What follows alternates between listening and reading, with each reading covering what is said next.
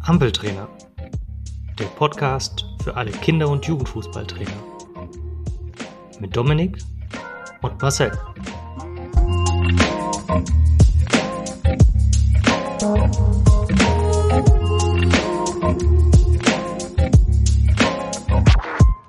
In dieser Folge ist Jule Hofmann von Home of Goals zu Gast. Sie spricht mit uns über Persönlichkeitsentwicklung im Nachwuchsfußball und wie diese gelingen kann. Wir haben ein spannendes Gespräch vor uns und freuen uns auf unseren heutigen Gast.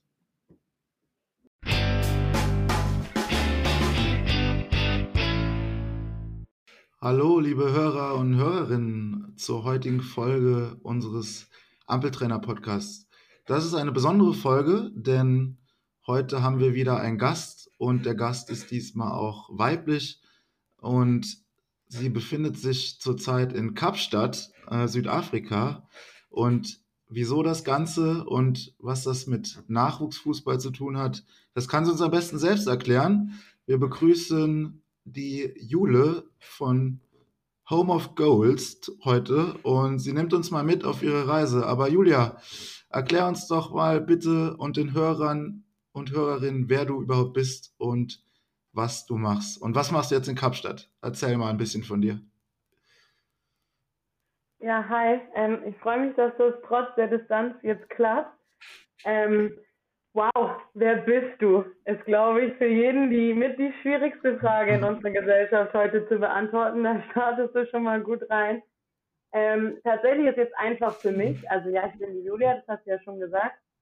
Ähm, und ich bin sehr dankbar, dass ich in Kapstadt sein darf, weil da hat ähm, alles, ähm, wo ich jetzt arbeite, angefangen. Also ich umreiße das einfach mal ganz kurz, dass jeder irgendwie einen Überblick hat, worum, woher ich das weiß, was ich mache. Ähm, ich war früher in Kapstadt, habe dort an der Schule gearbeitet, äh, mit einer NGO zusammen, die schon nach einer eigenen Philosophie gearbeitet hat. Genau das, was wir jetzt eben in Deutschland auch machen. Also die Entwicklung von persönlichen und sozialen Kompetenzen durch Sport. Damals viel integriert eben in den Sportunterricht an der Schule.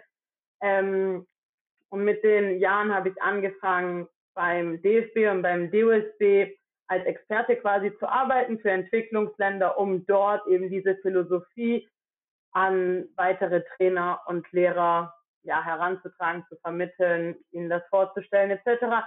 Und du musst dir vorstellen, wenn du in einem Ausland bist, Klar, da ist nochmal ein anderes Level der Kids, warum das wichtig ist. Da geht es dann um Krieg, um Drogen, um Jugendschwangerschaft äh, ähm, und sowas. Ähm, das heißt, du gehst dahin, erarbeitest super viele Sachen mit den Trainern und ähm, es besteht aber dieses Missverständnis, dass es in Deutschland genau auch so umgesetzt wird, ja, dass dieser Hebel des Sports bei uns genau so im Training auch genutzt wird. Ähm, und dann kommst du irgendwie zurück nach Deutschland und merkst so, pff, so schwer ist es eigentlich gar nicht, aber was das so? Und habe ich ein paar Mal mitgemacht, aber irgendwann habe ich halt gedacht, das macht doch keinen Sinn. Und eigentlich habe ich dann die Arbeit, die ich sonst in meinem Ausland gemacht habe, einfach auch nach Deutschland verfrachtet sozusagen. Deswegen in Kapstadt hat alles angefangen, deswegen schön, dass wir äh, von hier aus auch die Folge aufnehmen. Ja, so ein bisschen äh, schließt sich dann für dich da an der Stelle ein Kreis. Ich finde es total interessant. Ähm, ähm, diesen Aspekt einfach so äh, aufzugreifen. Also ich bin ja, also Dominik und ich, wir sind ja beide Lehrer. Ähm, wir haben natürlich auch mit verschiedenen äh, Schicksalen zu tun. Der Dominik ist natürlich eher der elitäre Lehrer, während ich dann äh, eher so im Haupt- und Realschulbereich unterwegs bin. Ähm, nicht so, nichts für ungut. Aber ähm, auf jeden Fall ähm, finde ich es total interessant, ähm, denn ähm, über diese sportliche Perspektive, da kriegt man die Schüler ähm, sage ich jetzt als Lehrer oder die Spieler natürlich nochmal äh, anders. Warum der Ansatz äh, mit dem Fußball? Das, äh, wie ist da so deine Connection? Weil äh, mit, über ein NGO zu arbeiten und Persönlichkeitstraining und so weiter, aber warum denn über die Connection Fußball? Ich komme selber aus dem Fußball. Also ich habe mein ganzes Leben Fußball gespielt, sowohl im Breitensport als auch im Leistungsbereich, genauso auch Trainerwesen, Breitensport, Leistungsbereich, alles, alles mitgemacht.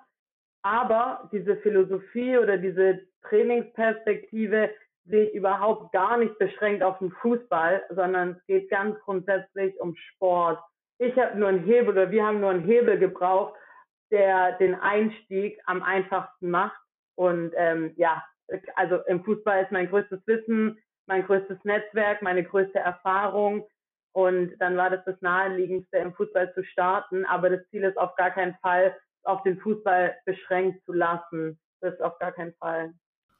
Okay, super. Ich finde es auch mega beeindruckend und ähm, das mit dem elitären Lehrer, Marcel, das äh, nehmen wir nochmal zurück, weil letztendlich jede äh, Schule hat ihre Probleme und ja, egal ist aber auch heute nicht Thema und wir äh, wollen uns um, um deinen Ansatz oder euren Ansatz, den ihr dann verfolgt. Also du hast schon gesagt, du hast super viele spannende Erfahrungen gemacht, die du jetzt nach Deutschland transportieren willst.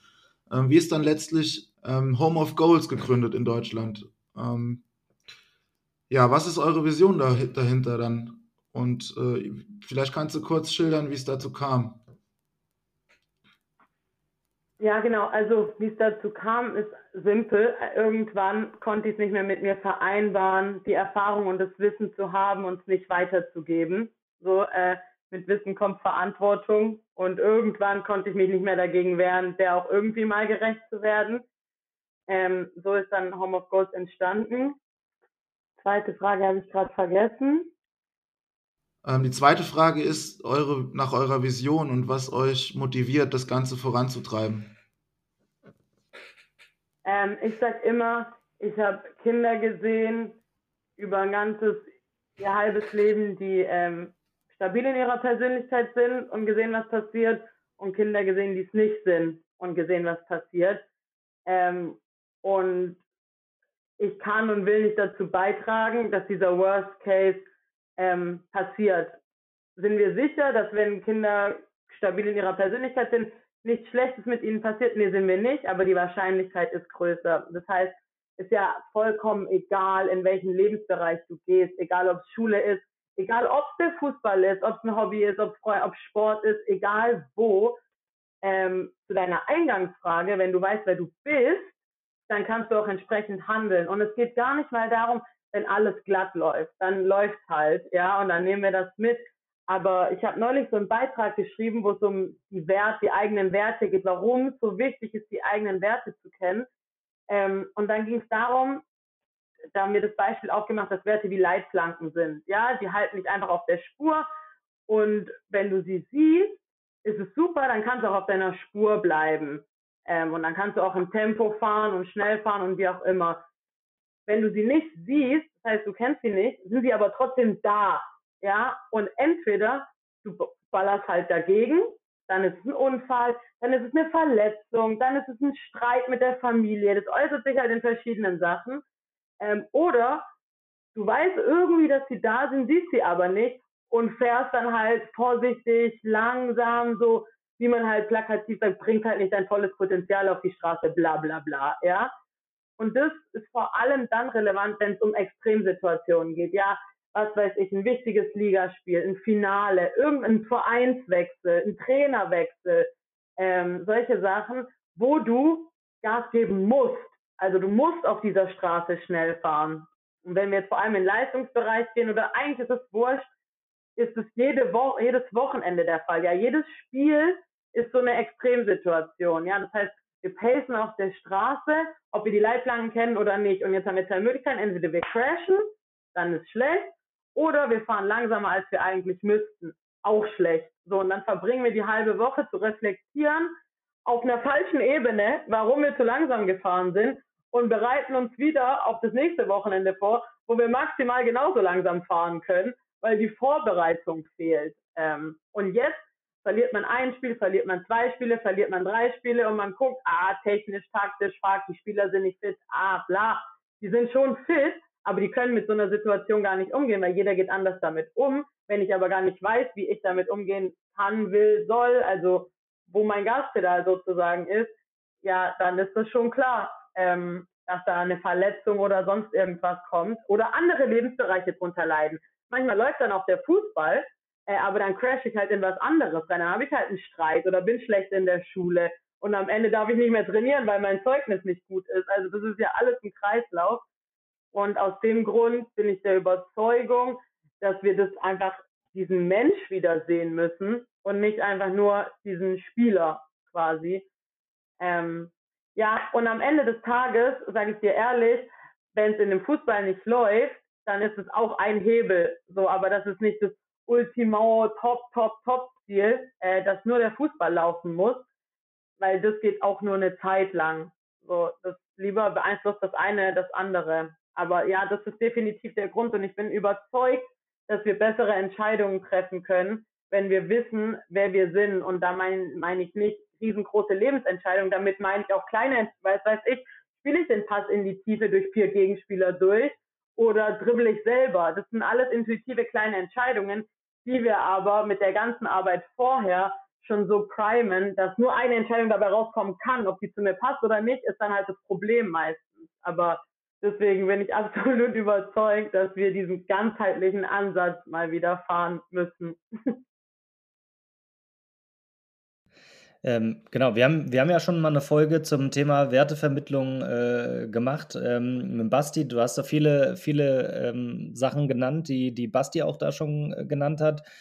Wenn du uns jetzt mal mitnimmst, ähm, wie ist euer Konzept so aufgebaut? Das heißt, wie arbeitet, also erstmal mit welchen Gruppen arbeitet ihr? Reden wir jetzt hier nur vom, von, einem, von einem gewissen Leistungsbereich, weil du ja jetzt auch von Leistungsdruck gesprochen hast, der jetzt vielleicht, naja, nicht die Rolle spielt jetzt im Breitensport? Ähm, seid ihr nur in dem Bereich unterwegs oder, ähm, oder und dann zu, vielleicht noch zu dem Profil?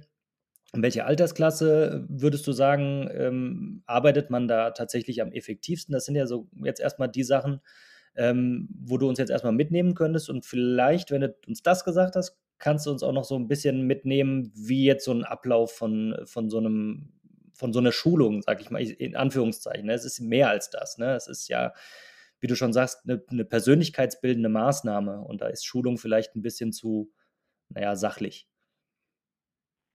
Alles gut. Ja, die Folge mit Basti habe ich ähm, auf, mir auch angehört. Ähm, definitiv. Mm, also, mit welchen Kindern arbeiten wir zusammen? Sowohl Breitensport als auch Leistungssport weil auch im Breitensport ist Leistungsdruck, weil also egal in welchem Verein oder wie gut oder schlecht oder sonst was ein Kind ist, meistens spielt dieses Kind an seinem oder ihrem Limit und dann ist es Leistungsdruck. Ähm, so. Deswegen auf jeden Fall, also viel auch im Breitensport tatsächlich. Alter ist eine super spannende Frage. Also wir arbeiten mit der Kerngruppe so alles zwischen 6 und 14. Wenn es dann ältere Spieler sind, geht es dann eher Richtung individuelles Mentaltraining, integriert in individuellen Trainingsplan oder sowas. Das ist dann nochmal ein bisschen isoliert, aber die Kerngruppe ist 7 bis 14. Genau, ich bleibe erstmal kurz bei den Kindern oder Schülern oder Spielern, was auch immer. Es ist so einfach, es ist so simpel, wenn man es einmal verstanden hat. Wir brauchen einfach einen Hebel. Bei vielen Kindern ist es der Sport, bei manchen Kindern ist es die Musik, ähm, keine Ahnung, wir sind jetzt einfach im Sport. So, das heißt, die Kinder kommen dahin, haben da Freude dran, wollen dieses Spiel spielen. So, und wenn ich jetzt mir mal überlege als Trainer, was für Fähigkeiten brauche ich, um erfolgreich in diesem Spiel zu sein? Weil das wollen die Kinder. Erfolgreich in der Definition der Kinder ist Sieg. Punkt. So, das heißt, was brauche ich jetzt? Und Spaß. Auf jeden Fall, okay? Ähm, was brauche ich jetzt, um erfolgreich das Spiel zu meistern oder auch nur eine Übung oder sonst was, ja, eine kleine Spielform, ein Rondo. Was für Fähigkeiten brauche ich, um Rondo zu meistern? Natürlich eine Passfähigkeit, natürlich irgendwie Reaktionsfähigkeit, Spielübersicht, Orientierungsfähigkeit, all diese Punkte, super relevant. Aber davor, und das ist das, was ich gemeint habe, erstmal brauche ich meine Leitplanken. So, das heißt, ähm, brauche ich Vertrauen in meine Mitspieler, dass er den Pass annehmen kann Brauche ich Mut, irgendwie auch mal einen Ball durch die Schnittstelle zu spielen?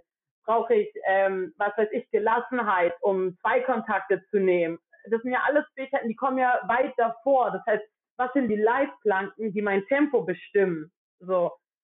Das heißt, um uns jetzt mal kurz mitzunehmen in so eine Trainingseinheit, wenn man von außen auf die Trainingseinheit schaut, die wir machen, sieht die gar nicht so arg anders aus. Ähm, nur der Hintergedanke ist ein anderer. Das heißt, wenn ein klassischer Vereinstrainer sein oder ihr Training vorbereitet, überlegen die sich, welchen Schwerpunkt will ich heute eingehen, technischen und taktischen, was weiß ich, spiele über die Flügel und Flanke aus dem Halbfeld. Keine Ahnung, so als technisch und taktischer ähm, Fokus. Ähm, und darauf aufbauen, dann vielleicht die weiteren technischen Fertigkeiten, die man braucht. Ähm, so, wenn wir ein Training vorbereiten, gehen wir andersrum heran. Das heißt, wir fragen, die erste Frage ist, okay, auf welche persönliche oder soziale Kompetenz will ich eingehen? Wir haben da in einem Interview 19 Stück ausgemacht, die wir jetzt mal als elementar definiert haben. Kann man die auch anders nennen? Gibt es da noch 14 mehr? Kann man noch 12 weniger nehmen? Mit Sicherheit. Wir haben uns jetzt für diese 19 äh, entschieden.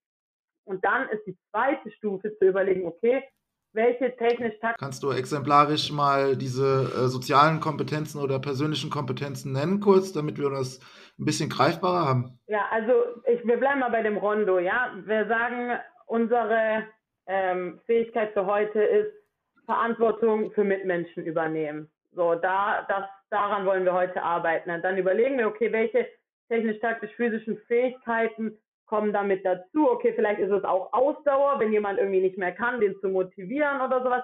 Vielleicht ist es Unterzahlspiel, ähm, vielleicht ist es Umschalten nach Ballverlust. Also wo gibt es Situationen im Fußball, wo ich, wo ich dieses Gefühl lerne, Verantwortung für Mitmenschen zu übernehmen. So, und dann haben wir da vielleicht drei, vier Aspekte technisch-taktischer Form, die da Sinn machen. Und daraus kreieren wir dann die Übung.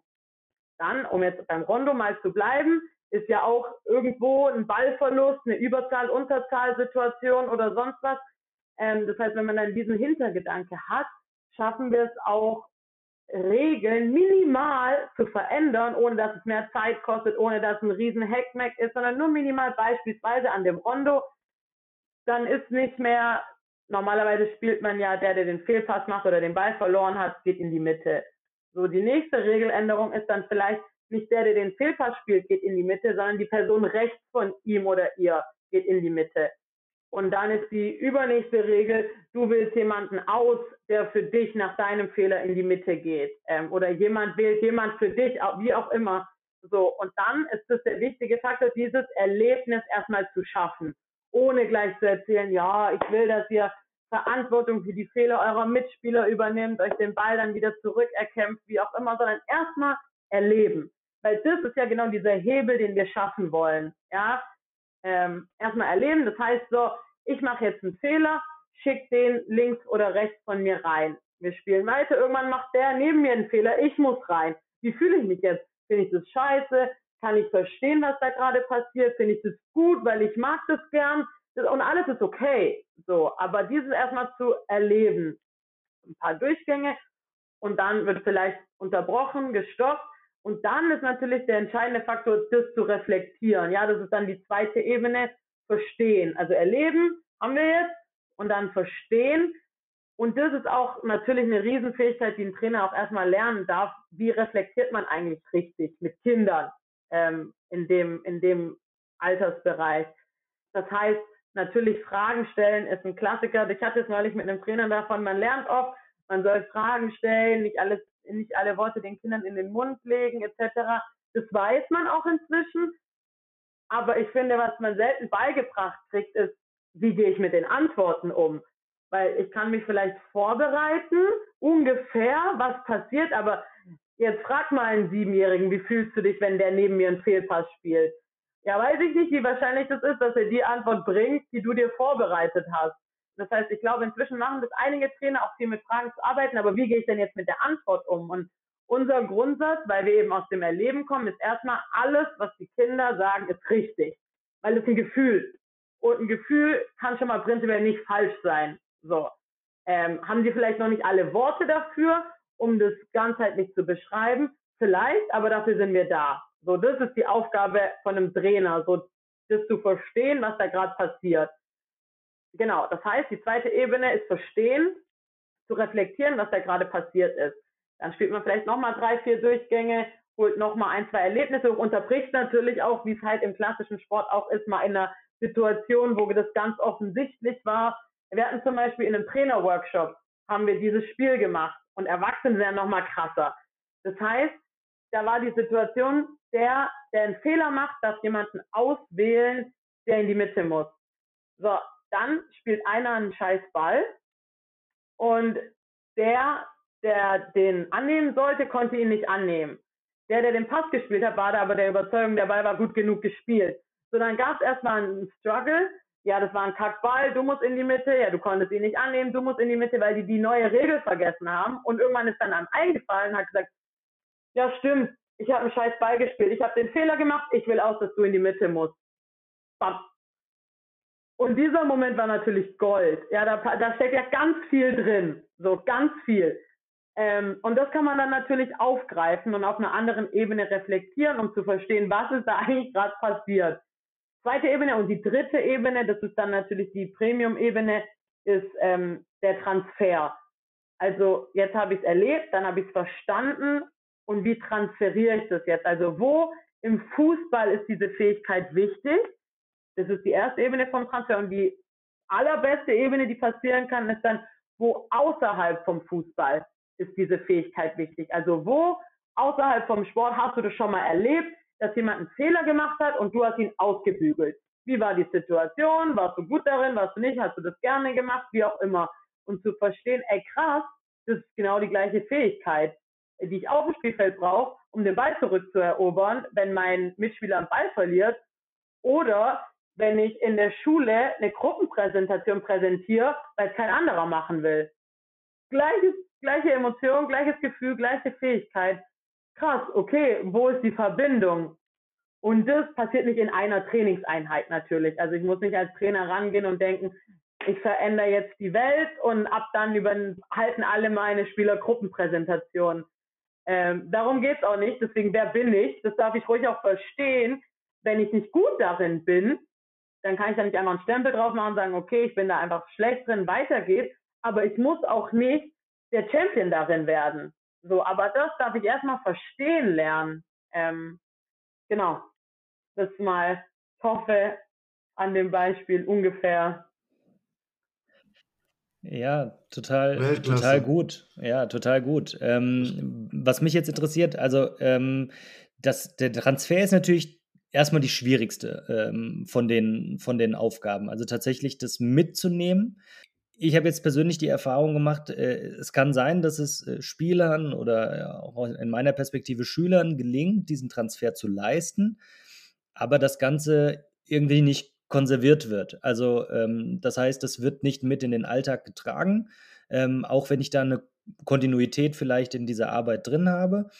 Ähm, wie versucht ihr das ähm, quasi zu konservieren, ähm, dieses, dieses Gefühl ähm, und diese Erkenntnis für den äh, Betroffenen ähm, quasi so nachdrücklich zu machen, dass er in dem Moment, wo er jetzt äh, quasi in der, im Real Life wieder drauf trifft, ähm, sich vielleicht anders verhält, als er es vorher gemacht hat, weil er ja die Reflexionen gemacht hat? Und ähm, das ist so aus meiner Sicht immer das, was, äh, wo, wo immer der, der das, das größte Problem drin steckt. Ähm, okay, also da finde ich, gibt es auch mehrere Ebenen dazu. Also das erste ist, hast du schon angesprochen, weiß ich nicht, ob das immer so stattfindet. Das ist natürlich die Definition der Coaching-Leistung. So, also ähm, jemandem was beizubringen, ist wertvoll und dann aber die Person zu sein, die immer im richtigen Moment irgendwie einen Nadelstich setzt. So, ich glaube, das hast du auch gemeint, wenn man, wenn man das quasi macht. So, ey, was hat es gerade mit Verantwortung zu tun, wie du dich gerade verhältst? Einfach so und nichts mehr weiter. Einfach nur den Nadelstich zu setzen. Das ist schon mal mega wertvoll, wenn man das macht. Das passiert auch nicht so oft, glaube ich. Das zweite, was der noch goldener ist, ist, wenn das unter den Jungs passiert. Äh, oder unter den Kindern, Spielern, sorry. Ähm, dann ist es natürlich nochmal eine andere Ebene. Und ich habe mal der ähm, Sportpsychologe von SC Paderborn, der hat mir da auch wirklich, muss ich echt sagen, die Augen ganz arg geöffnet, weil manchmal ist es so, dass sich die Kids lustig darüber machen. Ähm, wenn mir dann nach fünf, sechs Wochen so eine Situation wiederkommt und dann, ey, Hans, da hast aber jetzt keine Verantwortung übernommen und die lachen darüber. Ähm, und damit habe ich mir super schwer getan, am Anfang klarzukommen. Bei Thema Dankbarkeit und Hilfsbereitschaft ist es natürlich noch extremer. Super schwer gefallen, damit klarzukommen. Ähm, und Freddy, äh, äh, mit ihm habe ich dann darüber gesprochen und er hat gesagt, versteht er, aber diese Perspektive als Trainer auch zu wechseln und zu sagen, hey, egal, wenn die sich darüber lustig machen, wichtig ist, dass es erstmal was mit denen gemacht hat. Ist in ihrem Bewusstsein, ihnen ist aufgefallen, es macht was mit denen und dann ist es besser, sie machen sich lustig drüber, als sie reagieren überhaupt gar nicht drauf. Also das ist auf jeden Fall als, als nächste ähm, als nächste Ebene. Und die letzte Ebene finde ich, wenn der Spieler oder der Schüler sich, nachdem er das jetzt anscheinend gelernt hat, wie man sich am besten verhalten soll, nicht so verhält, dann sind es nicht seine Leitplanken. So, also dann soll es trotzdem kein respektloser Mensch sein, kein, ja, also trotzdem irgendwie in den Normen bleiben. Aber wenn er jetzt zum zwölften Mal keine Verantwortung übernommen hat, obwohl wir das jetzt doch einen Monat im Training hatten, dann ist es auch okay. Nur das Ziel muss sein, dass er jetzt versteht, warum er es nicht macht. Ja, nicht einfach, ich habe keinen Bock, ich habe Angst davor, ich will das nicht, sondern dass er versteht, hey, okay, das ist sinnvoll, vielleicht mache ich das auch auf eine andere Art und Weise. Also vielleicht habe ich als Trainer die Perspektive darauf, ich stelle mir Verantwortung übernehmen so und so vor. Ähm, und der Spieler für sich findet dafür aber eine andere Lösung, wie er das definiert. Äh, das darf ich auch mal hinterfragen. Aber dann ist es auch okay. Dann sind es nicht seine Leitplanken und so be it. Ähm, wichtig ist nur, dass man jetzt eben ein anderes Grundverständnis dafür hat. Erstmal überhaupt weiß, was es bedeutet, wenn man da über die gleiche Sache redet, wenn man das Wort verwendet. Genau. Und eben mehr wieder zu der Frage, wer bin ich? sagen kann oder weiß. Ähm, aber ohne, ohne Druck dahinter quasi. Natürlich, klar, ist es zu einfach zu sagen, oh ja, jetzt übernimmst keine Verantwortung, bis Respekt ist auch nicht deine Leitplanke, Empathie auch nicht und Hilfsbereitschaft, das ist zu einfach, klar. Ähm, aber das habe ich auch noch nie erlebt, ehrlich gesagt. Ja, Marcel, ich weiß nicht, wie es dir geht, aber ich bekomme sofort Lust, das äh, Ganze auszuprobieren mit einem Team. Und äh, jetzt steht schon fest, Julia, äh, bei der ganzen Lebhaftigkeit, die, die du hier an den Tag legst und wie du das uns vorträgst, äh, will ich mich sofort anmelden bei der ähm, Ausbildung zum sogenannten, ja, zum Home of Gold Persönlichkeitstrainer, sage ich jetzt mal. Ähm, du hast schon viele Aspekte genannt, du hast eine Übung vorgestellt. Hast du vielleicht nochmal so, eine, so eine, ein anderes Beispiel von einer Übung ähm, und deren konkreten Nutzen sozusagen oder welche, welche Persönlichkeitseigenschaft du damit oder ihr damit verbindet? Ja, gern. Also wir können auch im Thema bleiben. Auch, ich weiß nicht, warum ich da gerade dran gedacht habe. Ich habe heute schon den ganzen Tag an die Übung gedacht. Ähm, kennt auch, glaube ich, jeder Trainer diese ganz normale Spielform 4 gegen 4, 5 gegen 5, was auch immer. Und beispielsweise Bälle sind um das Feld verteilt oder Bälle auf Hütchen oder wie auch immer. Ähm, und dann gibt es, glaube ich, auch verschiedene Regeln. Irgendwie derjenige, der den Ball ins Ausschießt, muss ihn dann holen. Die andere Mannschaft darf schon mal einen Ball nehmen, in der Überzahl weiterspielen. Wenn der Ball wieder auf dem ist, darf der Spieler wieder zurück. Ähnlich wie im Rondo kann ich auch, ich kann natürlich auch verschiedene Übungen je nachdem, wie meine erste Frage beantwortet wurde, auf welche Kompetenz will ich heute eingehen, kann ich auch immer mal wieder die gleiche Übungen machen, nur ich reflektiere sie eben anders, ähm, auch klar. Das heißt, auch hier die Regel, nicht derjenige, der den Ball ins Ausgeschossen hat, holt den Ball, sondern ein Mitspieler muss den Ball holen. Auch hier Verantwortung übernehmen. Da muss es auch gar nicht mal immer ein Fehler sein, der passiert ist, aber manchmal laufen halt auch Dinge schief, ohne dass ein Fehler passiert ist. Also um nochmal als, als Spielform auf die, in der gleichen Kompetenz zu bleiben, aber auch was Dankbarkeit, Hilfsbereitschaft oder sowas angeht, kann man das natürlich reflektieren und kann es auch so spielen, dass ein Mitspieler den Ball holen muss, ihn ablegen muss, aber erst rein darf, wenn der, der ins Ausgeschossen hat, sich bei ihm bedankt hat. Und er muss jetzt kein auf die Knie gehen und ein Handschlag sein, dann bringt man das Spielkonzept komplett durcheinander. Ähm, aber einfach, wenn da über einen Halbplatz Danke gerufen wird, auch das macht ja was in der Situation, ja. Ähm, wenn da einfach nur dieses Wort Danke immer mal wieder fällt, da passiert ja was mit einem Team. So, ähm, das heißt, das kann man ruhig auch in die Reflexion mit aufnehmen. Hey, wie fühlst du dich, wenn du zurück ins Spiel kommst und bei dir wurde sich gerade bedankt? nee, also das wurde wahrgenommen, was du gemacht hast. Wie fühlt sich das an? Ist geil oder ist es, interessiert dich das nicht? Und auch beides ist okay, so. Ähm, aber da lerne ich mich und lerne meine Spieler natürlich auch viel, viel besser kennen. So, wenn ich das weiß, dass sich mein Spieler viel besser fühlt, wenn er gelobt wurde, wenn er, ähm, wenn bei sich, wenn sich bei ihm bedankt wurde, ähm, dann kann ich das mit einbauen. Wenn ich weiß, dass es meinem Spieler vollkommen Latte ist und es gibt auch, dann muss ich da auch keine Energie reinstecken, ja.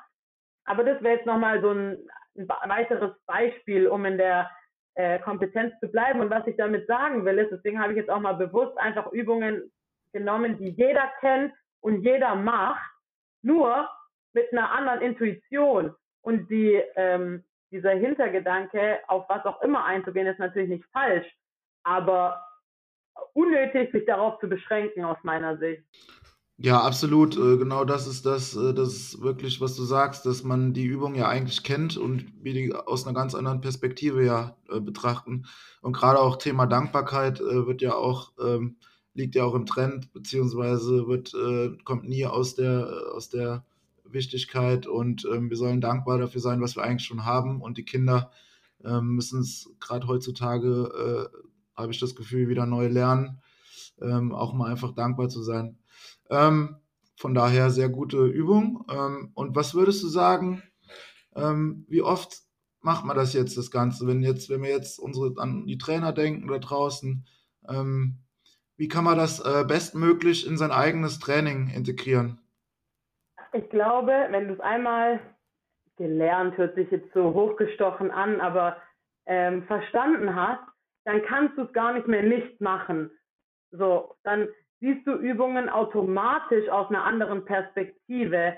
Ähm, oft ist es ja so, oft passiert ein Fehlpass und du verbesserst irgendwie den taktischen Hintergrund oder den technischen Hintergrund, aber daran lag es nicht. Er war einfach nicht überzeugt von dem Pass und hat sich nicht getraut, den zu spielen. So. Und deswegen glaube ich, sobald du verstanden hast, wie das Konzept funktioniert, ähm, kannst du es gar nicht mehr nicht einbauen. Du kannst dann selber entscheiden, wie viel du es einbaust, ob du es immer in deine Reflexion einbaust was du, finde ich, machen solltest. Der Umfang, du musst nicht jedes Mal durchreflektieren, wie du es in der Schule anwenden kannst, aber zumindest mal kurz auf der Leben und Verstehen eingehen. Ähm, dann glaube ich, automatisch wendest du es in jeder Trainingseinheit an und wenn du dann ein, zwei Mal im Monat fokussiert eine Trainingseinheit zu einer bestimmten Kompetenz mal einstreust, ist es schon Gold wert und Routinen. Irgendwann schaffst du damit ja Routinen mit den Kindern. Ähm, und dann geht es gar nicht mehr, das nicht einzubringen, sage ich. Ja, und aus Routinen werden dann irgendwann Gewohnheiten und aus Gewohnheiten dann Verhaltensmuster, äh, die sich dann ändern. Genau, also ähm, unheimlich spannende Aspekte. Ähm, ich frage mich, äh, ob es einen besonderen Zeitpunkt gibt in so einer Saison, ähm, wann, man, wann man das Ganze am besten erreicht. Also ähm, wir wollen ja letztendlich eine Mannschaft oder eine Gruppe formen, die sich aus vielen Individuen zusammensetzt, aber letztendlich gemeinsam Spiele gewinnen will. Und ja, wie kann man das am besten erreichen, Julia? Also klar, zu Beginn der Saison habe ich ja meistens auch mehr Zeit. Also das ist ja so eine Perspektive, warum auch immer, wo irgendwie jeder verstanden hat, ah okay, jetzt sind wir hier eine neue Gruppe, eine Saison beginnt, jetzt müssen wir irgendwas anders machen, erst nach fünf Wochen. Nach fünf Wochen hören wir dann aber damit auf, weil jetzt müsst ihr ein Team sein und jetzt beginnt die Saison. Also ja, egal, macht für mich keinen Sinn. Ähm, mache ich ja sonst auch nirgendwo. Also ich heirate ja nicht und ab dann sind wir verheiratet und manche machen das vielleicht so, aber weiß nicht, wie gut das dann funktioniert. Aber genauso gut funktioniert dann auch die Mannschaft. Ähm, das heißt, es macht schon Sinn, zu Beginn der Saison da, damit reinzustarten, aber es macht keinen Sinn, damit aufzuhören. Ja? Ähm, der Umfang verändert sich vielleicht und ich habe äh, angesprochen, dass, dass es wichtig ist, den Spieler zu kennen, ist es wichtig, dass man ihm Danke sagt? Ist es wichtig, ihn zu loben oder nicht? Ähm, und das ist natürlich schon sinnvoll, wenn ich sowas am Anfang der Saison weiß. Was sind eigentlich die Ziele meiner Spieler? Erstens. Und was sind wirklich ihre Ziele? und warum. Warum wollen sie Meister werden? Warum willst du Meister werden? Weil du es dir selber beweisen willst, weil dein Opa dir dann 100 Euro gibt, weil dein Vater nur dann zu den Spielen kommt, wenn ihr gewinnt, weil du der Beste sein willst, weil du nur dann eine Umarmung von deiner Mama kriegst. Das sind ja alles grundlegend verschiedene Motivationen. So und das muss ich am besten als Trainer wissen. So, ähm, ich habe, uh, ich will nicht lügen. Ich glaube, das kommt irgendwann Ende Januar raus. Das Fußballtrainer-Magazin einen Artikel darüber geschrieben. Da geht es um die fünf Liebessprachen. Ähm, und da sind auch zwei, drei ähm, Beispielspiele drin, wie man darauf eingehen kann und das rausfinden kann, ohne sich jetzt mit jedem Spieler hinzusetzen, ein Gespräch zu führen, hat natürlich im Breitensport keiner Zeit dafür, egal wie groß das Trainerteam ist, aber das ähm, auf intuitive Weise mit Entscheidungen einfach ins Spiel einzubauen, so hey, dieses Tor steht für Geld und dieses Tor steht für, äh, keine Ahnung, ich wollte gerade sagen glücklich sein, aber das kann ja auch zusammenspielen. Aber ähm, nur jetzt mal als Beispiel, 3, 2, 1, auf welches Tor gehst du? Ähm, und das einfach nochmal wahrzunehmen. Vielleicht habe ich noch einen Co-Trainer, der sich irgendwie mal eine Notiz machen kann oder so. Und wenn ich das nachher nicht von 18 Spielern weiß, aber von 12, hilft es schon mal brutal. Und wenn die 12 das auch noch voneinander wissen, Game Changer. Ähm, und das ist natürlich in der Saisonvorbereitung auch als regenerative Einheit mal super wertvoll. Aber jetzt habe ich das Wissen und da, das ist wie wenn ich, keine Ahnung, ich äh, weiß, mein Mann liebt Steak und bevor wir verheiratet sind, gehen wir einmal die Woche ins Steakhouse. Dann weiß ich das, dann mache ich das und dann sind wir verheiratet und das war's mit dem Steakhouse. So machen wir das aber in der Saison. Und dann wundere ich mich, warum es nicht mehr gut läuft. Ähm, das heißt, ich kann die Saisonvorbereitung, Vorbereitung, ich bereite mich auf was vor, dass ich dann umsetzen kann, ähm, nutzen und darf dann halt nicht aufhören. Das wäre dämlich, weil dann hat die Vorbereitung keinen Sinn gemacht. Ich hoffe, das hat deine Frage beantwortet. Ja, klasse. Ja, super. Auch die, äh, die Beispiele aus dem Leben, äh, sehr griffig mit der Heirat, kann ich äh, gut nachvollziehen. Genau. Ähm, ich hätte jetzt nochmal eine, eine Nachfrage, ähm, auch zu einem, zu einem vorderen Punkt, der aber auch hier äh, relativ gut anknüpft. Und zwar ähm, haben wir ja eben über das Reflektieren schon mal gesprochen. Ähm, die Reflexion ist ja wirklich, äh, ich sag mal, der Kern. Und äh, damit, mit, der, mit einer guten Reflexion steht und fällt ja auch der Erfolg jetzt ähm, der Maßnahme. Jetzt ist natürlich nicht jeder Grundlagentrainer ein absoluter äh, Pädagoge und tut sich da vielleicht schwer. Wenn du jetzt so, keine Ahnung, zwei, drei Tipps geben könntest, ähm, wie ich jetzt zum Beispiel mein Frageverhalten bei einer Reflexion ähm, anders gestalte, ähm, für unsere Hörer jetzt, was würdest du denn jetzt so als zwei, drei Tipps vielleicht da herausarbeiten, um denjenigen jetzt zu unterstützen, der sagt, ja, ich könnte mir das vorstellen, erstmal diese Persönlichkeitsgeschichte auch zu machen, aber ähm, ich würde das jetzt mal gerne anfangen. Sehr gute Frage. Ähm, also die erste, den größten Tipp, glaube ich, habe ich ja vorhin schon gesagt. Alles, also keine Angst vor der Antwort haben, dass man nicht damit umgehen kann. So, erstmal alles, was die Kinder sagen, ist richtig. Punkt. Sonst hätten sie für sie, also für sie ist es richtig. Ob es für dich richtig ist, was anderes, ist auch egal. Aber für die Kinder ist es in dem Moment richtig. Und deshalb haben sie es gesagt. Also nicht antworten, ablehnen, verneinen, als falsch darstellen, sondern einfach nochmal eine Rückfrage stellen und entweder den Spieler direkt, aber gar nicht mal unbedingt, sondern ich kann das auch einfach in die Runde fragen. Also jetzt angenommen, ich stelle eine Frage, ein Spieler gibt mir eine Antwort, dass ich einfach anders sehe. Und dann kann ich auch einfach mal in die Runde fragen, seht ihr das genauso? Wie seht ihr das? Ähm, das ist der erste Tipp. Der zweite Tipp ist, die Worte der Kinder mit aufzunehmen und ein, das ist auch ein ganz großer Punkt und einfach nochmal in die Tiefe zu fragen. So, ähm, ich versuche ein Beispiel zu finden. Wenn der Spieler sagt so, ähm, ja, ich habe den Pass gespielt, weil ähm, ich dachte, der ist gut. So, wie auch immer, ist das ein schwieriges Beispiel. Ähm, damit kann ich erstmal als Trainer nicht so viel anfangen und dann würde meine Frage lauten, was genau meinst du denn mit gut? So, weil dann nehmen wir diese Antwort an, glauben, das verstanden zu haben. Wir glauben jetzt, das ist gut, weil es das richtige Timing war. Aber der Spieler meint vielleicht überhaupt gar nicht das, sondern er meint gut, weil er denkt, jeder Pass, der nach vorne gespielt wird, ist gut oder wie auch immer. Das heißt also einfach das Wort oder die Worte, die die Kinder gesagt haben, einfach nochmal nachfragen. Was meinst du mit ähm, schneller? Was meinst du mit schwierig? Was, wie auch immer. Ähm, da diese Worte einfach aufnehmen und nochmal nachfragen. Und dann kommt immer, fast immer, ein Inhalt, wo man selber was anderes gesagt hätte. Ähm, und das ist aber Kommunikation. Also so verstanden zu werden, wie verstanden werden will. Also das sind auf jeden Fall die zwei besten Tipps. Alles, was die Kinder sagen, ist erstmal richtig. Oder drei Tipps. In die Runde fragen, ob sie das auch so wahrgenommen haben. Und als drittes immer noch mal eine Rückfrage stellen, auch wenn es zu so einfachen Worten ist. Ja, das muss jetzt nicht sein, äh, was meinst du denn mit schneller über den Flügel verlagern, sondern es kann auch sowas sein wie, was meinst du denn mit gut? Meistens ist das sogar die wertvollere Frage tatsächlich. Ja, lass mal erstmal platt.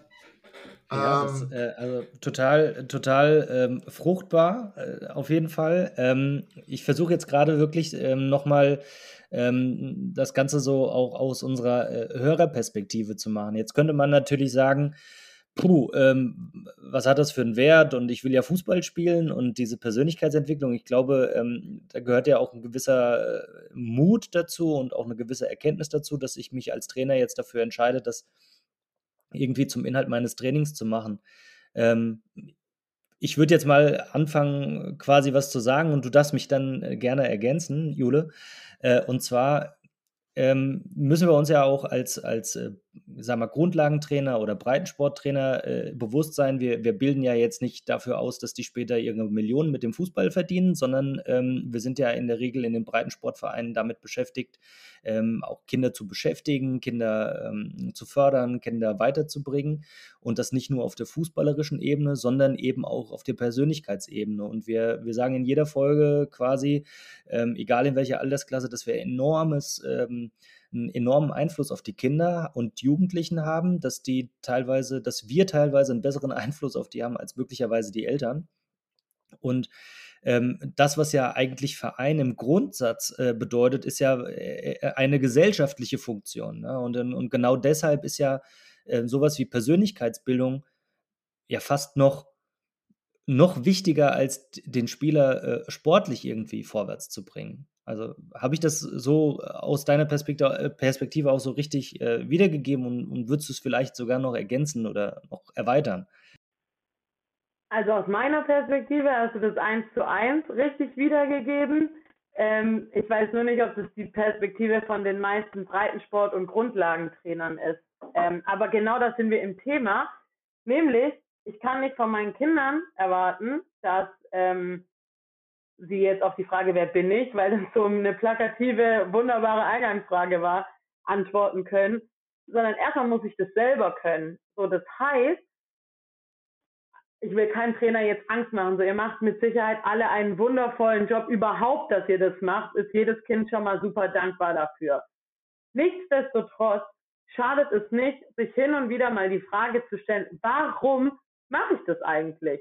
Warum mache ich das so? Habe ich Bock drauf, jedes Wochenende auf dem Fußballplatz zu stehen und an der frischen Luft zu sein? Ist legitim. So, habe ich Bock drauf, irgendwann mal eine Leistungsmannschaft zu trainieren? Habe ich Bock drauf, einfach jung zu bleiben im Kopf und mit Kindern Zeit? Also warum? So und auch da jede Antwort ist vollkommen in Ordnung. Ähm, und dann hat natürlich auch jeder Trainer oder schreibt dem ganzen Thema wie sagt man, abhängig von der Antwort, ähm, eine größere oder kleinere Wichtigkeit zu. Und das ist auch vollkommen in Ordnung. Meine Meinung ist nur, grundsätzlich bin ich der Meinung, langfristige Entscheidungen oder langfristig aufgebautes, egal was, ist immer wertvoller als kurzfristig aufgebautes. So, und was? Was bist du länger, ein Mensch oder ein Spieler? So, und das ist eigentlich für mich die Antwort auf die Frage. So. Ja, vielen Dank, Julia, ähm, für den Input. Äh, super spannend. Also ich, äh, wie gesagt, werde äh, auf jeden Fall zu euch kommen, zu Home of Goals. Und ähm, ja, für alle äh, Trainer, für die das interessant ist, ähm, geht zu den beiden in die Ausbildung. Und ja, äh, vielen Dank für deine Zeit und ähm, macht dir noch eine schöne und entspannte Zeit in Kapstadt. Vielen Dank. Ja, top. Vielen Dank. Hat äh, super viel Spaß gemacht. Und jetzt, dann freue ich mich, wenn wir uns dann bei, in der Ausbildung sehen in ein paar Monaten.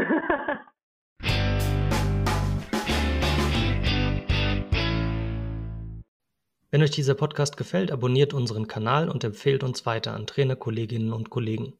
Folgt unseren Kanälen auf Facebook, Instagram oder Twitter unter Ampeltrainer Podcast oder dem Hashtag Ampeltrainer.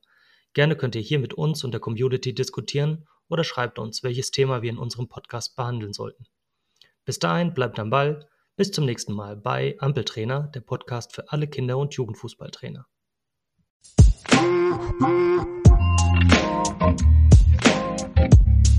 Thank